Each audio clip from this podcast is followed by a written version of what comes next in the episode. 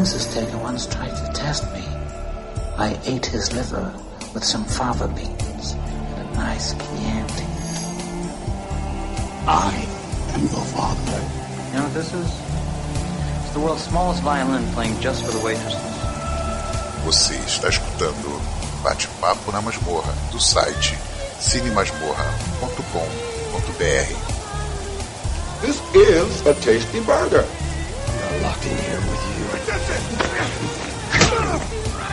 Locked in here with me. Say hello to my little friend.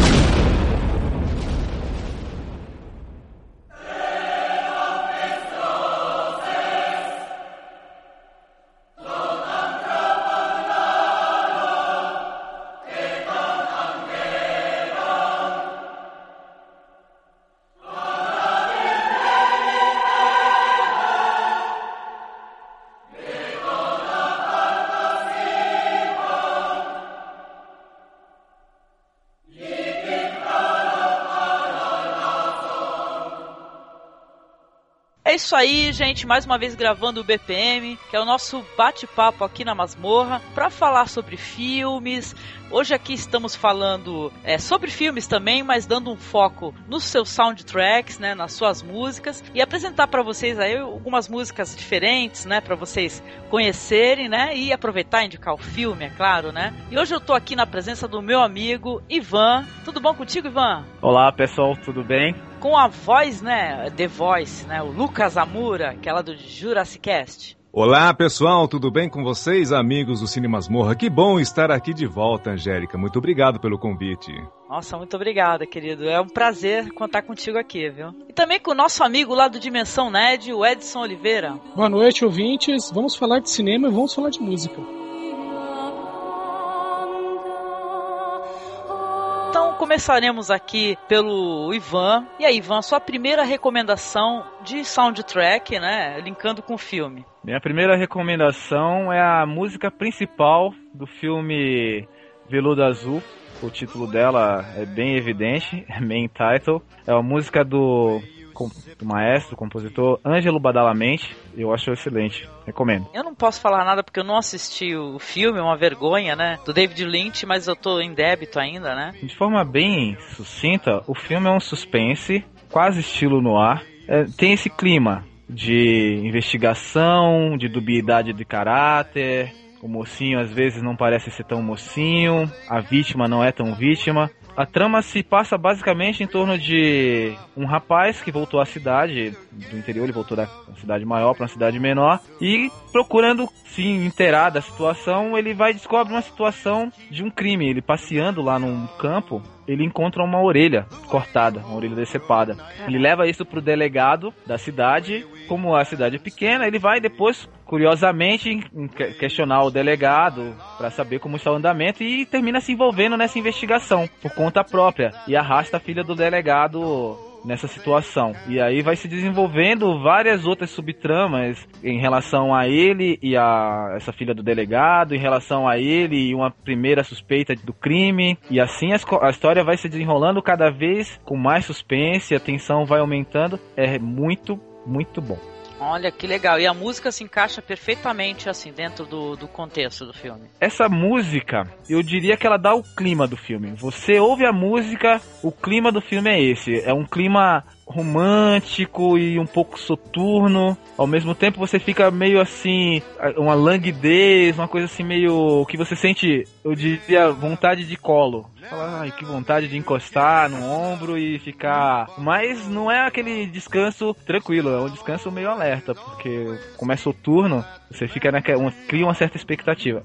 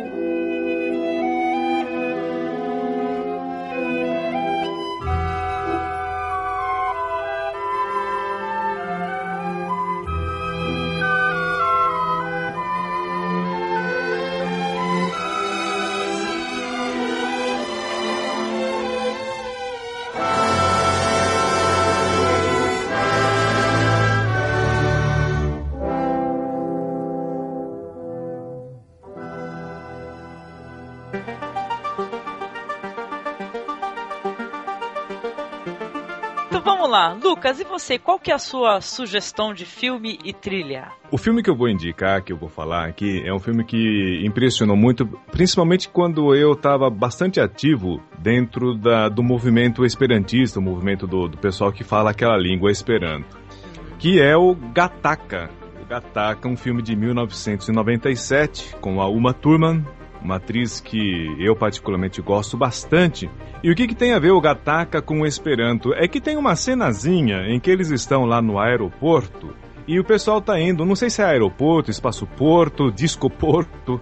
Eles estão andando ali no hall e tem aquela voz típica de aeroporto, que tem sempre uma mulher falando voo 347 para Buenos Aires. Portão, alguma coisa assim. Essa voz no filme é em Esperanto completamente. Que interessante. E causou um frisson muito grande na, na, comunidade esperantista. E eu já era bastante ativo nessa, nessa comunidade e sempre gostei de bom, boas ficções científicas. Fui atrás do filme e fiquei impressionado pelo filme e mais ainda pela trilha sonora, que é uma trilha muito intimista. É uma trilha que vai te deixando muito perto de cada personagem. E aí, quem é que fez a tal da trilha sonora? É o Michael Nyman. E a gente tem como referência dele o filme O Piano. Sim, é, sensacional a trilha é do piano. Sensacional. Michael Nyman, Michael Nyman é um compositor britânico, ele é minimalista, né? Então ele faz o possível para usar o mínimo possível de instrumentos para é, deixar o máximo de absorção do, da, da pessoa que ouve ou do telespectador junto ao personagem. E a música que eu indico para você desse filme Gataca é uma música chamada Impromptu for 12 Fingers. É um impromptu para 12 dedos. Que é uma cena que tem lá no meio do filme. Tem um, um pianista tá tocando uma música lindíssima. E aí o pianista para e fala assim: Eu fui criado, eu nasci com 12 dedos para poder tocar esta música. A música é maravilhosa, Angélica.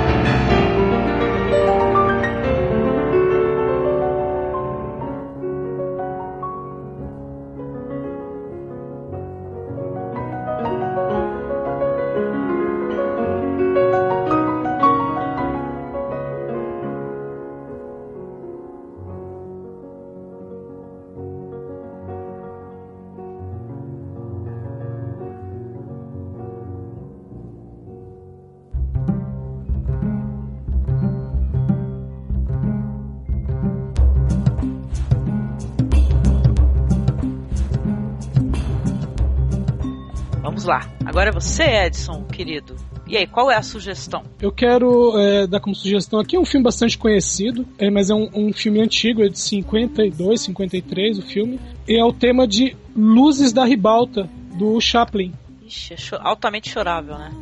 Sensacional. É, porque é, é, um filme. É, é, meu, ele é muito bom porque ele fala de um palhaço, mas ao mesmo tempo é um filme dramático, é um filme triste, né? Retratando um, um palhaço já decadente, bêbado, né? E ele acaba salvando a, a vida de uma, é uma trapezista, se não me engano, e acaba um ajudando o outro. E, e apesar que o, né, o filme é de 52, o Chaplin foi morrer 25 anos depois, mas para mim esse é o filme que retrata o fim do Chaplin, que era quase como uma despedida da carreira dele, né? Até a, a, o próprio filme, né, a história se passa em 1914, que foi quando o, o, Chaplin começou a carreira dele no cinema. E ali você tem né, a ascensão, a queda, o novo reerguer, né, a, a fênix saindo das cinzas e o suspiro final, né, o, o canto do cisne do, do palhaço, que é o Chaplin. Então, esse filme até hoje ele me fala bastante. E eu assisti esse filme justamente quando o, Chaplin morreu, né? Tá? Eu sou um pouquinho velho. Então, eu fui ali no, no Natal de 77, ou comecinho do ano de 78, que eu assisti esse filme a primeira vez e ele me impressionou bastante. Muito bom. Pô, muito legal também. É, se for falar do, das trilhas do Chaplin, elas são todas famosas, né? Desde aquela lá é Smile, né? Sim, Acho que todas as trilhas, né? Eu tenho um apanhado aqui só de trilhas do Chaplin. Muito legal, viu? E o Chaplin, ele como compositor, ele, ele era totalmente envolvido, né? No, nos filmes que ele fazia. Uhum. Mas ele como compositor, ele fazia de uma tal maneira que a música realmente é costurada no filme. Você vê, tipo, a música é, é, passa por cenário, por, pelos personagens, volta pro, pro público público. Muito impressionante as músicas do Chaplin nos filmes dele. Sabe um cara contemporâneo que gosta de fazer isso também? Clint Eastwood. Oh, sim. Nossa, que sim, boa é lembrança. Verdade. É verdade, porque até naquele filme dele lá, que é o... Gran Torino. Gran Torino, no final é, é ele cantando, né? Se eu não me engano. Ele, né? ele e o filho dele cantando. Ele e o filho, e né? To, toda a composição do filme é dele. Foi como um vinho, né? Esse cada vez ficou mais velho, melhorou, né? é verdade. Agora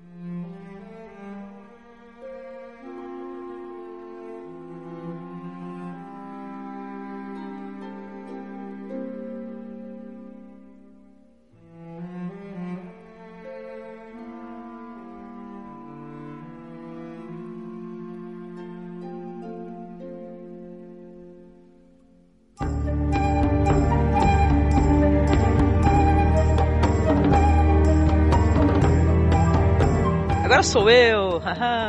Vamos lá então. Como eu gosto de filmes de tudo quanto é país, eu também gosto de músicas de diversas etnias, né? Que elas representem etnias diferentes, né? E eu assisti um filme faz muitos anos, eu não revi esse filme, chamado Amassai Branca. Eu não sei se vocês tiveram oportunidade de assistir, né? Já ouviram falar Amassai Branca? Sim, já ouvi falar, sim. Ah, então, esse filme aí, ele conta a história de uma mulher, né, é baseado em história verídica, que ela se apaixona por um guerreiro Maasai, né, e ela larga tudo, ela larga noivo e tal, ela viajando na, na África, vê aquele negro lindo, maravilhoso, vestido de guerreiro, dá uma fliceta enorme nela, ela resolve uma brincadeira, gente. Eu tô acabando com o romance da história.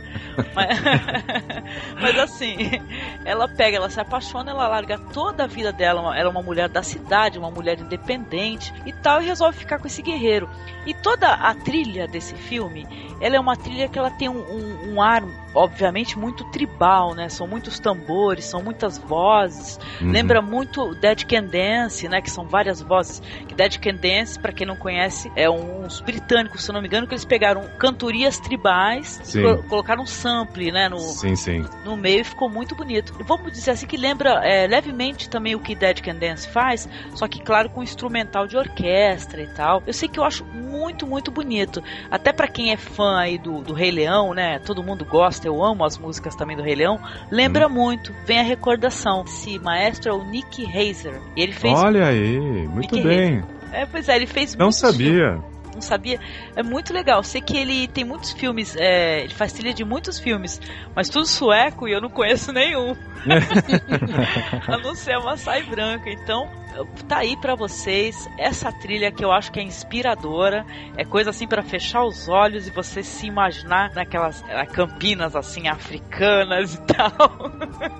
que é o que eu penso quando eu escuto essa trilha. Eu acho que vocês vão curtir. O nome dele é um pouco complicado de se pronunciar. É Busfat Naja Maralau. Vamos lá então. Vamos lá. Curtam aí. bom.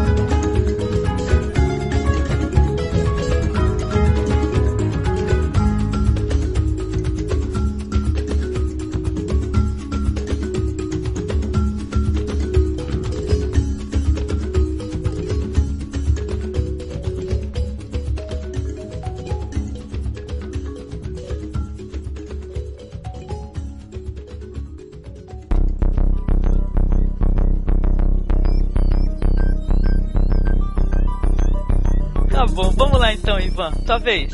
Olha, agora eu vou recomendar um outro, uma outra trilha sonora de um filme. Nesse, nesse filme não tem tanta polêmica. Talvez no seguinte tenha. Mas esse aqui é, é sucesso de crítica e de público. A música Una Patada em Los Huevos da trilha de A Pele que Habito. Música de Alberto Iglesias, o compositor da trilha sonora do filme. E é muito legal. Recomendo muito. A Pele que Habito é um filme que é tão conhecido que fazer um resumo dele é, é, é até quase fácil. E tu não consegue porque tu quer dar spoiler, que eu te conheço. Ah, nem, nem precisa nesse spoiler, porque todo mundo sabe o que, como os filmes do, do Almodóvar terminam, né? Terminam de uma forma louca. A base da história é um cirurgião, brilhante por sinal, assombrado lá pelos fantasmas da, da morte da esposa dele em um incêndio, em um acidente de carro. A partir disso, ele tenta se redimir de alguma forma e usa como cobaia uma mulher uma misteriosa mulher. Só de falar esse nome as pessoas se arrepiam. Por que será? Marca a grande volta, né? O grande retorno do Antônio Bandeiras, né? Antônio Bandeiras, um que diretor tá... tão importante na carreira dele, né? Que por sinal, o Antônio Bandeiras mandou muito bem nesse filme. Ele manda bem, né? Eu gosto dele. Vocês gostam, gente, do Antônio eu, Bandeiras? Eu gosto. Esse, esse, é um filme que tá na, na minha lista para assistir. Acredite que eu não, não consegui pegar ainda para ver. Eu tenho que ver isso daí, viu? Ah, por favor, assista. Mas faça assim, é, por mais que o pessoal fale que spoiler é, não estraga, esse daí estraga gravemente o filme. É, então. Só uma perguntinha, você sabe o que significa uma patada em los huevos? Olha, será que é uma pancada nos ovos? No, nos ovos assim, no sentido então, se, saco no, escrotal? Exatamente, é um chute no saco. Olha. Ou é o que a pessoa sente. É o que a pessoa sente quando assiste e chega no final do filme, Lucas. No momento que rola essa, essa música, é justamente isso. Então, toca aí uma patada em Los Huevos. Ai!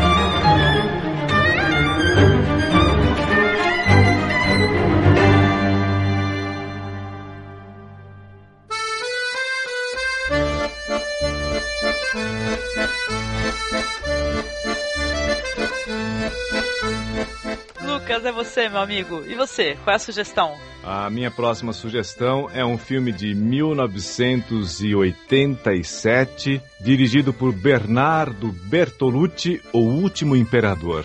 É uma história real, a história do último imperador da China. Eu li, eu li a biografia, autobiografia do último imperador, o Puyi, nome dele. E chorei muito quando cheguei no final, porque você vê que ele, ele criancinha, ele nasce na, toda naquela corte milenar e ele termina a vida como jardineiro jardineiro lá da, da própria cidade proibida. Uhum. E o compositor desse filme é o japonês Ryuichi Sakamoto. É. Esse cara é demais, hein, Lucas? Pois é, então ele é ator também, o pessoal conhece aí, né? É, O Fúrio em nome da honra. É, Furiô em nome, em nome da honra. Tem outras obras de Ryuichi Sakamoto. Ele fez parte de uma banda lá no Japão antes de, se de- de seguir carreira solo. E eu escolho para essa nossa conversa o tema de abertura do Último Imperador, que é de arrepiar. Olha, sensacional. Assisti há muitos anos O Último Imperador, mas eu lembro que a história é emocionante. Você acha, Lucas, você que teve a experiência de ler o livro assim, que o Bertolucci passou a emoção que o livro inspira? Não, o Bertolucci usou de muita licença poética em questão de emoção, porque o livro é autobiográfico. Me pareceu muito, quando eu cheguei no final do livro, que o Pui, o último imperador, ele estava completamente resignado a ter que deixar de ser aquilo que ele era para se tornar um jardineiro. Então ele estava completamente resignado ao, ao regime. Pô, que interessante. Eu vou ter que ler o livro também pra ter essa experiência, viu? Os filmes do Bertolucci que eu peguei são sensacionais. São ótimos. E a trilha do realmente do Último Imperador é linda. Que legal. Vai tocar então pra vocês aí.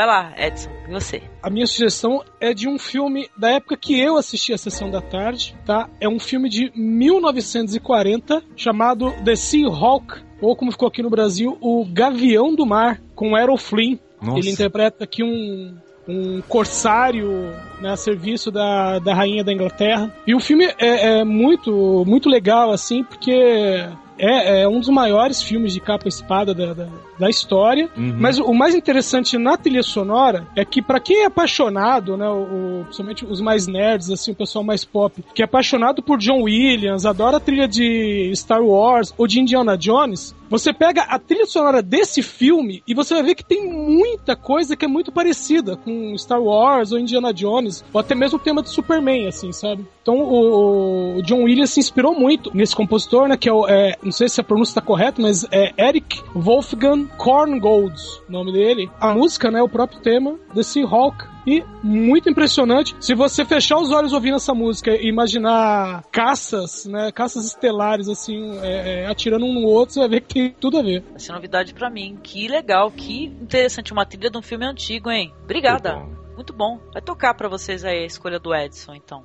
Estão trazendo só os clássicos. Perfeito.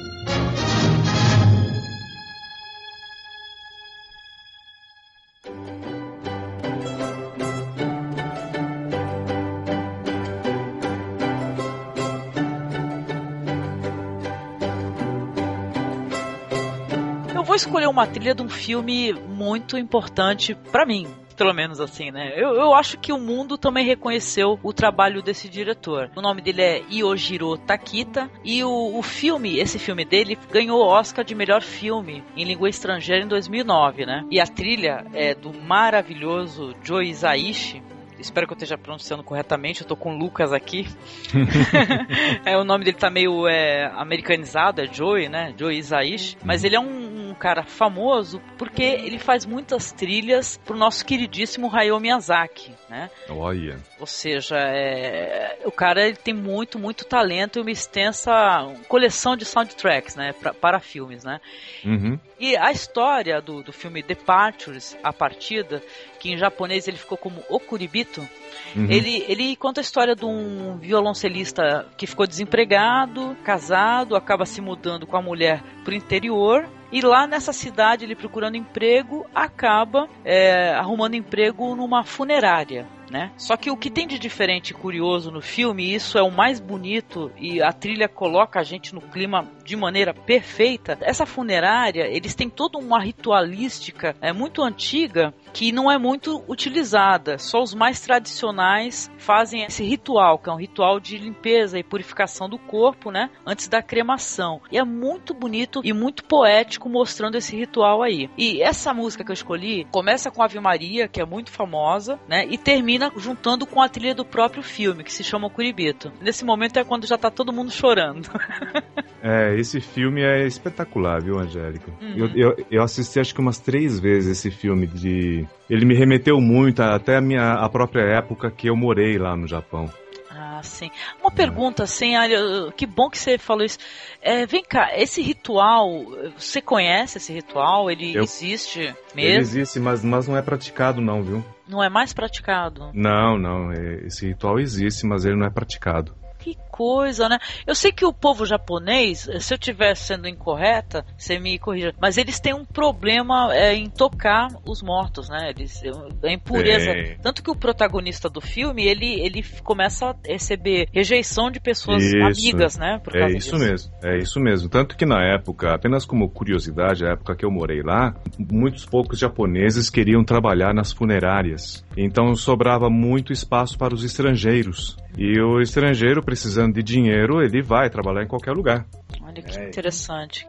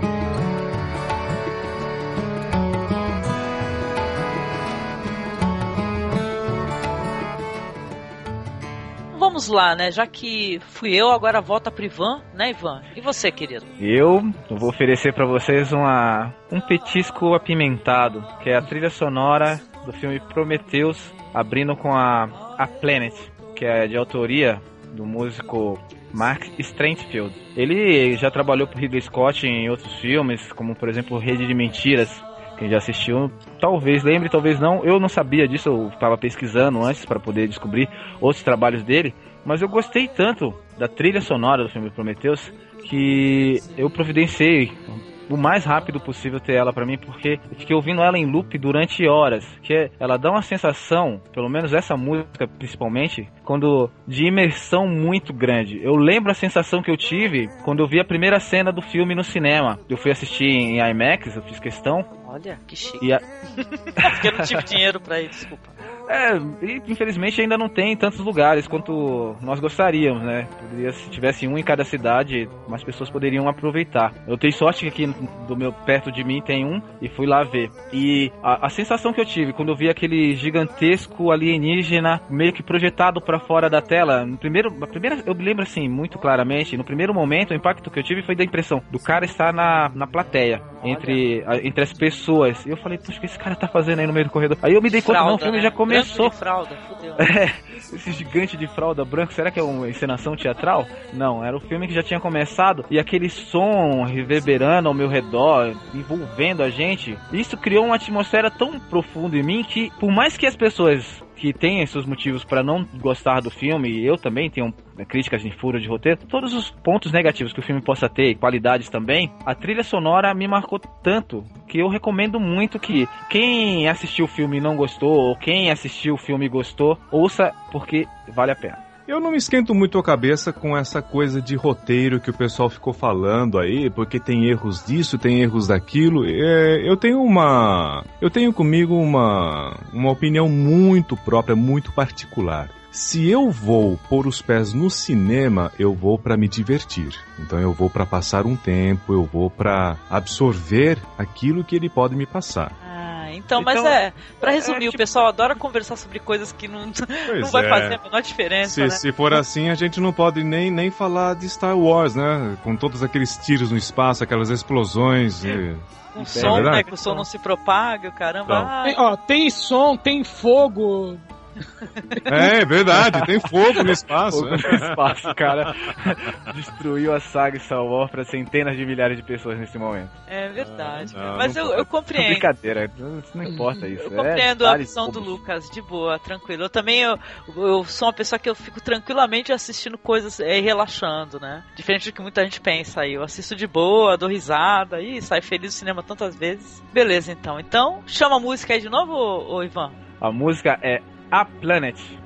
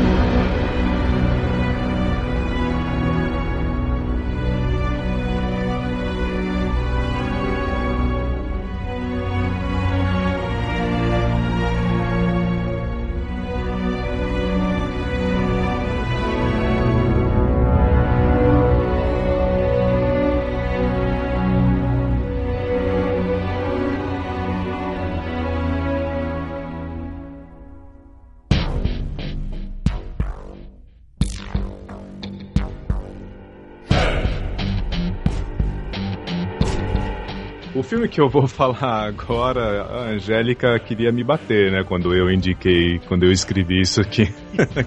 Nossa, meu coração, assim, correu uma lágrima. E, e, sabe que eu assisti, é uma animação na verdade. Eu assisti essa animação por causa de você, viu, Angélica? Porque eu não conhecia. Eu escutei o, o podcast, né? E, e aí que eu conheci a obra, fui atrás e, e fiquei maravilhado com, com a obra Páprica de 2006. Ah.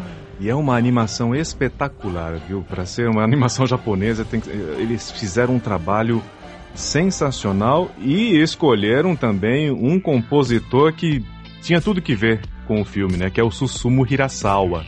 Sim, cara. É, você gosta não... bastante, né? Pô, sim, o cara é um primor. Você vê um show, não sei se o Lucas viu, o cara é tipo multi-instrumentista. Ele é, uhum, é muito legal. Tem uma, um show que eu tava vendo dele que ele, ele faz uns inventos, né, Lucas? Ele tem uma, parece uma roda de bicicleta assim, é. aí ele tem um laser assim, ele vai tocando, vai fazendo barulho. Meu, é, é... Completamente louco, completamente louco. Qual que é o nome desse velhinho brasileiro que tem um barbão? Acho que é Hermeto Pascoal, né? Hermeto Pascoal, ele é o Hermeto Pascoal da ele é algo assim, cara. Só que lá voltado pra tecnologia. Eu sou fã, cara. Sou fã.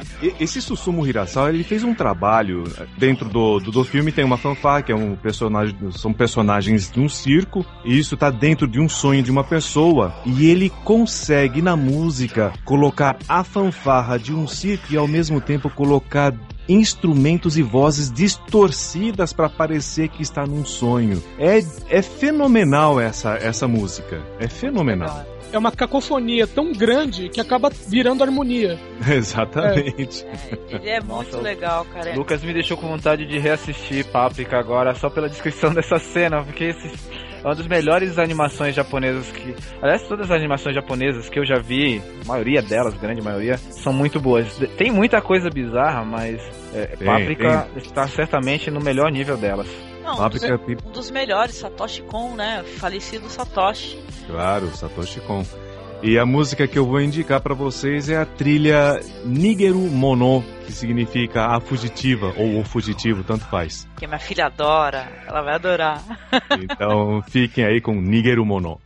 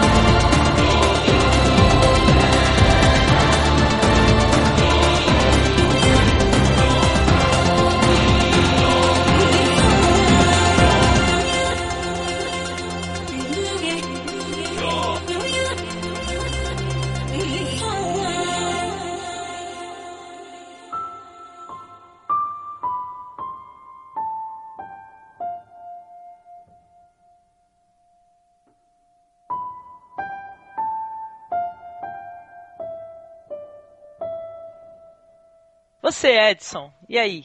Eu vou falar agora de um.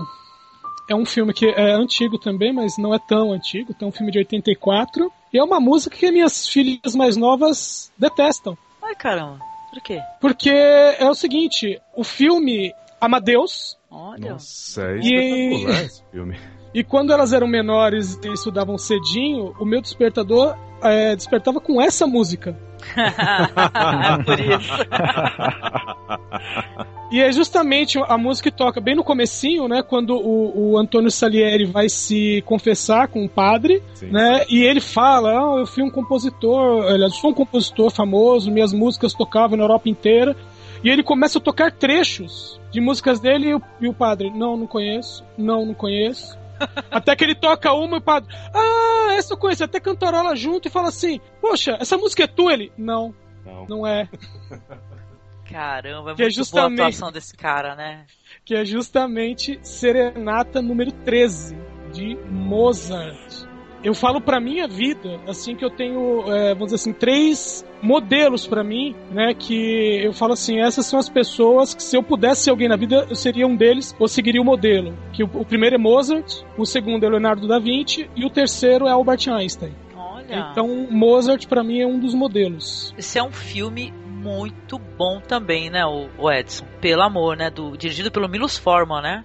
Exatamente. Eu gosto muito desse ator também que faz o Mozart. Não é nenhuma grande atuação a dele, né? A do Salieri, que é a atuação mais famosa, né? O ator. É, exatamente. Tanto que ele, ele acaba se tornando quase que o protagonista do filme. Embora a história seja do Mozart, o Salieri é que se torna o, o, o protagonista, né? Sim, sim, sim. Tão forte é o ator ali. A parte final, né, do, do filme, quando o Salieri tá lá ajudando o Mozart a escrever o Requiem, é, é, é de arrepiar, né? Ele vai ditando pro Salieri, né? Pá, pá. Não tão rápido, não tão rápido. Não, você tem que me acompanhar, senão eu tô perdendo aqui. Eles É ficam verdade. naquele embate, né? É muito bonito isso. Olha, excelente indicação, viu? Maravilhosa.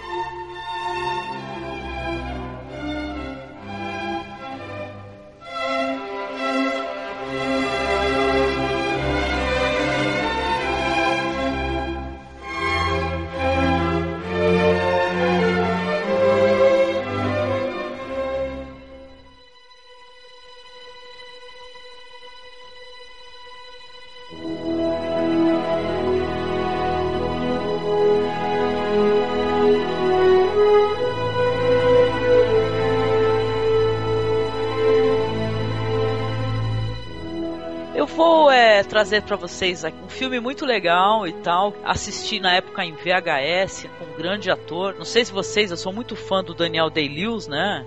Uhum. Eu acho ele um ator maravilhoso até hoje, né? Ele é um, um must né, entre os atores, né? Ainda mais que ele só trabalha quando ele quer, né? Melhor ainda. Né? e de vez em quando ele aceita um roteiro que ele realmente se interesse, né? Muito legal isso aí. Então, o filme é o último dos Moicanos, que já inspira um Sensacional. né, aquela recordação gostosa, né, de filme dos anos 90, que tem na, na época aquela atriz muito bela. Eu não vi mais essa mulher, mas ela era muito bonita na época, a Madeleine Stowe, né? Vocês lembram? Uhum. Sim, claro. Mas a atuação dele é uma atuação muito legal. E a trilha, cara, é de um cara fodíssimo mesmo do cinema, que é Trevor Jones, né? Se você for ver a, a, a, quantidade de filmes assim que ele já trilhou também, é sensacional. As Brumas de Avalon. O filme tem uma trilha muito interessante. E essa trilha aí é o título do filme, né? E quando eu lembro do Daniel Day-Lewis, aquelas imagens dele no filme, correndo assim pelas florestas, carregando aquele rifle, né?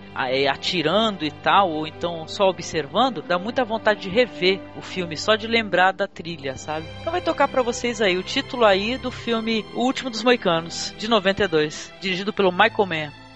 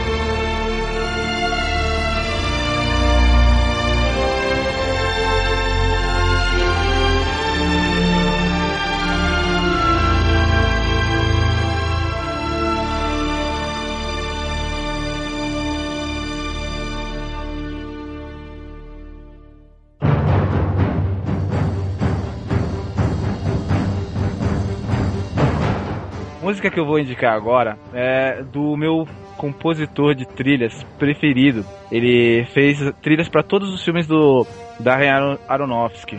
É o Clint Mansell.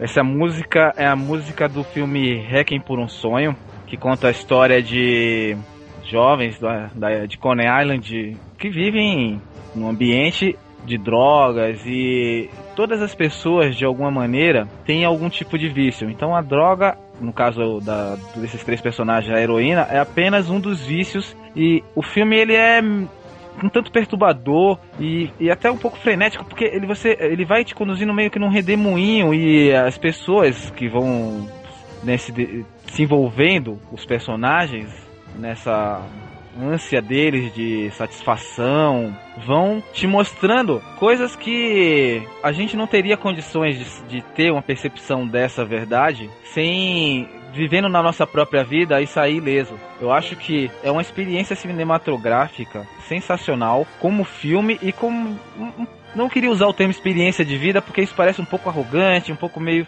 Não, um pouco... não é não, sabe por quê? Porque eu sempre é, falei e uso pra vida que essas coisas assim que a gente vê no cinema, é, isso serve pra gente como experiência, assim, cara. Muito então, do que o cinema mostra, eu acho, cara. Então é um termo válido da pessoa ver de, de onde ela sai, o caminho que ela vai traçar e onde ela pode chegar. Alguns não chegam, outros vão chegar certamente e a descida o declínio, o declínio dessas pessoas. O filme trata sobre isso, sobre a decadência da droga e a, a que ponto as pessoas chegam para sustentar seus vícios. Não só o vício da droga, como eu já falei, qualquer tipo de vício. é o vício no amor, né? É, é basicamente isso. E essa música é um resumo do filme, Lux Eterna. Perfeito. Bacana. Ele, ele é quase como um, ele é uma areia movediça, né? O pessoal vai pisando devagar, devagar, mas chega uma hora que começa a tragar de tal maneira e o público vai junto.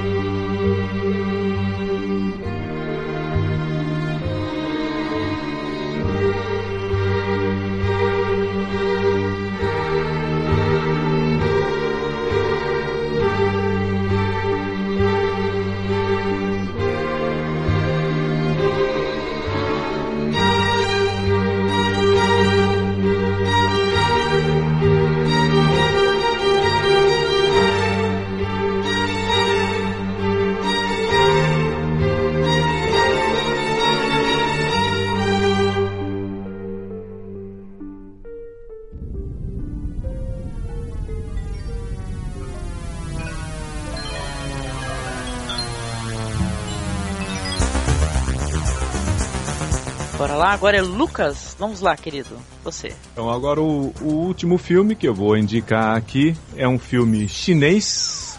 Ele foi dirigido por Zhang Yimou e conta a história de um assassino. Ele tem como missão matar o cara que vai unificar a China. Então a gente tá falando do filme Herói, um filme de 2002. Ah, nossa. Sensacional. Ah, você falou dos do meus diretores preferidos também. É, então. E, e nesse filme quem estrela é o Jet Li numa atuação que me deixou bastante impressionado, viu? O Jet Li, conhecido aí por seus filmes de ação, nesse filme ele atua, ele atua muito bem, ele faz todo aquele, aquele drama que você acha que ele vai chegar num ponto e chega no final completamente diferente. É impressionante, o final é impressionante, as cores que o Zhang Yimou utiliza para cada cena em que o Jet Li está, ele tem que confrontar com três assassinos antes de chegar no Imperador. E para cada assassino tem uma cor, para cada paisagem tem uma cor. Ele trabalha muito com isso, ele deixa muito vivo isso. E a música, é, a, a composição é de um chinês, também o nome dele é Tang Dun. E, claro, só utiliza instrumentos chineses durante o filme. E o tema de abertura, é o que eu estou indicando aqui, é de arrepiar. É, você escutar aqueles tambores tocando, o violino chinês tocando. Tem outras trilhas, se você quiser, vai atrás da trilha sonora inteira, ela é fascinante do filme Herói, 2002. Engraçado que quando você falou o nome do diretor, Lucas, talvez você tenha pronunciado corretamente, eu sempre falei errado, né? Eu sempre chamei ele de Zhang Mu, entendeu? Ah. Cara, eu assisti tudo do cara, acho que só não assisti dois filmes, sei lá. É. Eu sou fã de carteirinha mesmo, entendeu? Tudo, ó. A, Lucas, já que você gostou, assista Lanternas Vermelhas. Assisti. É, o que mais? o, um, o Caminho para Casa. Esse é. eu não me lembro. Tem o, ó, no YouTube tem vários filmes dele completo. Tem uh -huh. das adagas douradas. Assisti também. Voadora, eu gosto muito do Jean. Gosto muito do Jean. Jean é, é, é, esse ZH em porque ZH, a pronúncia dele é Jean. Né? Então, é Jean, Jean Yimou. Olha, agora eu vou, tá é. vendo? Se eu encontrar com ele, eu vou chamar ele certinho agora, não vou pagar mico, não.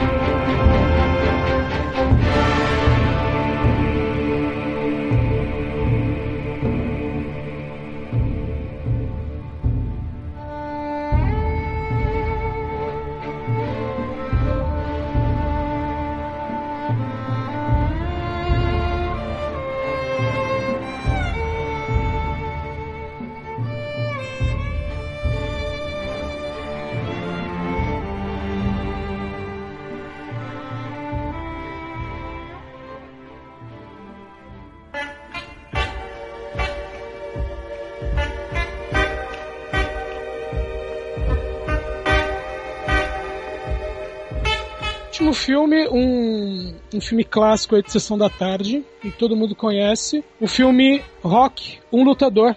Sensacional. Maravilhosa. É uma, é uma música que tá sempre no, no MP3, no meu celular. E, bom, o filme todo mundo conhece, né? O, o Sylvester Stallone. O, o filme é praticamente o filme que fala dele mesmo, né? Que é um cara de baixa, né? Lá da, da cozinha do inferno, um cara, vamos dizer, fracassado e que tem uma chance de enfrentar o campeão mundial dos pesos pesados, né? Assim como o Sylvester Stallone é um cara que sempre tentou a carreira no cinema e fazia pequenos papéis e tudo mais, e, e a chance, a grande chance dele foi justamente com o roteiro desse filme, né? Que inclusive rendeu o Oscar para ele. O nome da música, né, é Gonna Fly Now, e todo mundo conhece como o tema de treinamento do rock, né? Mas uma, uma coisa que essa música me inspira é aquela coisa de né, você tá correndo um quilômetro, só mais um quilômetro. Se você tá numa situação difícil, dê apenas mais um passo, né? Uhum. Suporte apenas mais um dia. Você consegue. A gente vive num mundo, né, em que as pessoas muitas vezes param no meio das coisas, no meio dos projetos, né, abandonam ou por um motivo por outro. Somente os jovens, né, os adolescentes que acabam falando, putz, né, a vida não, não tem nada para mim, eu tem. Só mais um dia, só mais um passo, só mais um quilômetro. Cara, eu, eu, nunca tive a oportunidade de falar isso no podcast, mas o pessoal zoa muito, né, o Stallone, né? Fala que ah, o cara é torto, o cara é burro, o cara não sabe falar. Cara, eu tenho um respeito pelo Sylvester Stallone, cara. Primeiro que ele é um cara inteligente, que ele soube vender um roteiro dele. Falar assim, olha, eu não vou vender para você se não puder participar, entendeu, do projeto. E, pô, eu já peguei outros livros do, do Sylvester Stallone, cara. Cozinha do Inferno e tal. Ele não é um imbecilóide, entendeu? Eu acho ele um cara inteligente, um cara interessante, meu. Sempre achei. Né, o pessoal zoa muito, já escutei muito isso em podcast. Ah, ele tem a cara torta, a boca é torta, haha. Descobriram que deram Oscar pro cara que na verdade era torto. Eu acho ele tão interessante, sempre achei. Limitado como ator, mas um cara inteligente. Inteligente ele é, e ele é muito respeitado e ele é bastante querido lá em Hollywood. Queira, que, queiram os podcasters que falam mal dele ou não, ele é uma pessoa bastante querida lá, porque ele está sempre pronto para ajudar o pessoal. Inclusive na história dos mercenários, né, do filme dos mercenários, tanto um quanto dois, é ele pessoalmente que chamou, olha, vamos gravar aí, vamos, vamos filmar comigo aí, vem aqui. E o filme tem talvez esse sucesso todo porque os atores deram tudo de si, por quê? Porque eles foram chamados pelo próprio Stallone. Uhum. É, então, verdade. né, então tem esse- essa coisa do carisma, a história que o Edson tá falando do Stallone ter chegado lá com a, com a música, isso é real e reflete até hoje. E ele não esquece as raízes dele. Tá lembrando agora de uma história do, do Stallone no final dos anos 80, que ele né, foi um pouco depois de ter feito o Rock 4. Ele apareceu com um projeto de 10 filmes. Ele ia produzir, ou seja, ele ia bancar esses 10 filmes, sendo que desses, 5 ele ia ser o protagonista, os outros 5, né, o, o estúdio, né, quem, o estúdio escolhido, ia escolher os protagonistas e tal. E aí ele fez tipo um leilão. E na época, agora eu não lembro quem, qual era o estúdio, não sei se era o Night de Arts, que tava falindo. Aí apareceu um monte de gente e tal, vários estúdios interessados, pô, né, o o Stallone. E ele escolheu justamente a United Artists. É, aí falaram assim, pô, mas o pessoal tá falindo, eles não têm condições de rodar um filme. E ele falou assim, um dia eu não tive condições de rodar um filme. Eles apostaram em mim. Hoje eu estou apostando neles. Aí, tá vendo? Olha que legal. É, isso daí não é coisa de uma pessoa medíocre, cara. O pessoal tem que parar de reduzir os outros, né? Gratuitamente, né? Eu, eu acho ele sensacional, cara.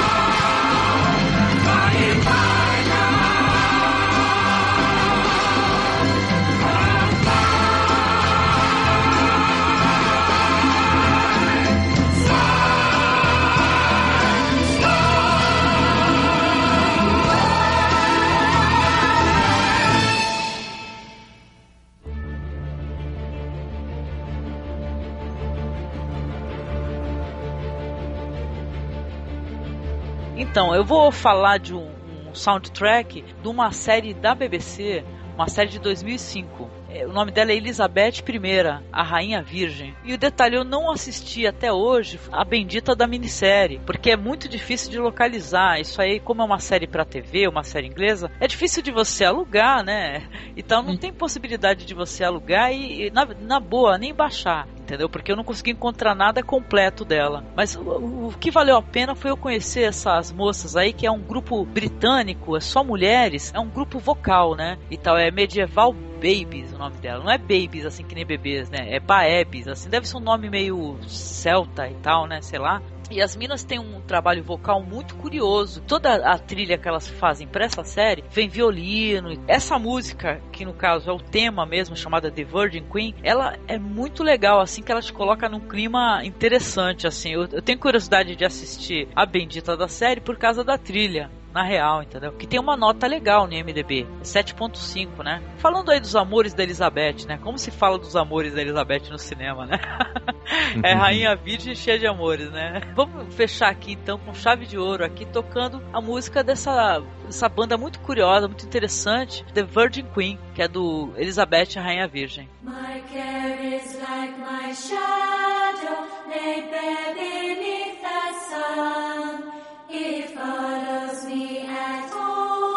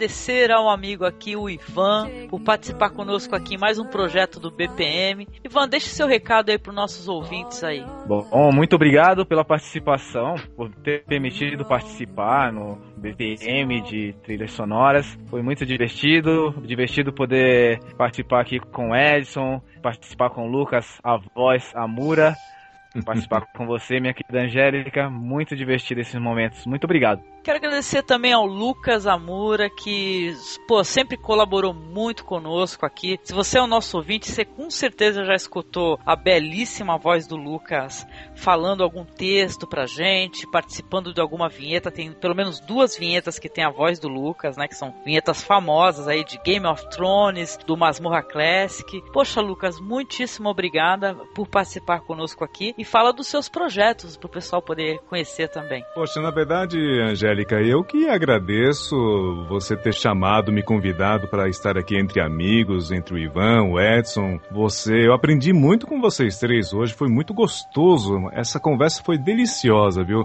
Estar no Cine Masmorra é uma experiência, é muito bom. E se você quiser me encontrar, você pode visitar o meu site lá no www.lucasamura.com.br. Se quiser ver as loucuras que eu escrevo, as minhas reclamações diárias da, do, do, que eu faço no Twitter, é no arroba lucasamura. Também tem o Facebook lá no barra lucas.amura. E você me encontra também. Eu sou a pessoa que escreve aquele, alguns dos roteiros dos teatrinhos mais loucos do Jurassicast lá no jurassicast.com.br. Muito legais os teatrinhos, viu, cara? Que bom que eu posso dar esse feedback aqui, que eu dou muita risada, cara. Muita risada com vocês. Vocês são muito ah, divertidos. Que legal. Muito obrigado. a gente faz o possível. Poxa, muito bom. Quero agradecer também ao querido Edson Oliveira, que é lá do Dimensão Nerd, né, Edson? Eu que agradeço, Angélica, por ter me chamado. Foi um prazer participar com você, o Ivan e o Lucas, principalmente, né? É, volto a falar que é uma covardia colocar eu para gravar junto com o Lucas. Né? que isso. Mas é, o, o Cine Masmorra é um tipo de podcast que, por mais trivial que seja o programa, a gente sempre tem ótimas dicas de cinema, ótimas dicas de filmes. E né, participar é um prazer a mais, né? Estar tá aqui ao vivo com vocês é, é um prazer incomensurável. É, muito obrigada. E Dimensão Nerd, Edson, você tá lá falando sobre cinema também, né? É, é, toda segunda-feira, dimensãonerd.com, a gente tem um, um na verdade a, é a como podcast, né, o dimensãonerd.com é um condomínio de podcasts, mas eu especificamente estou às segundas-feiras no Dimensão Nerd mesmo programa. E a gente é, fala de notícias sobre cinema, televisão, games, esportes, com um pouquinho, uma pitada de humor, né? Não, não são notícias esdrúxulas. São notícias sérias, mas a gente coloca uma pitadinha de humor nessas notícias.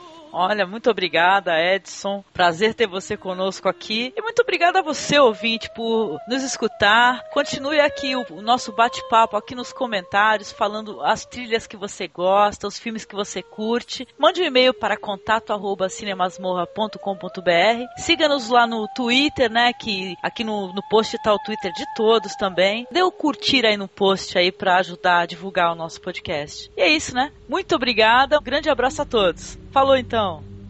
Querem dar tchau? tchau! Tchau, tchau!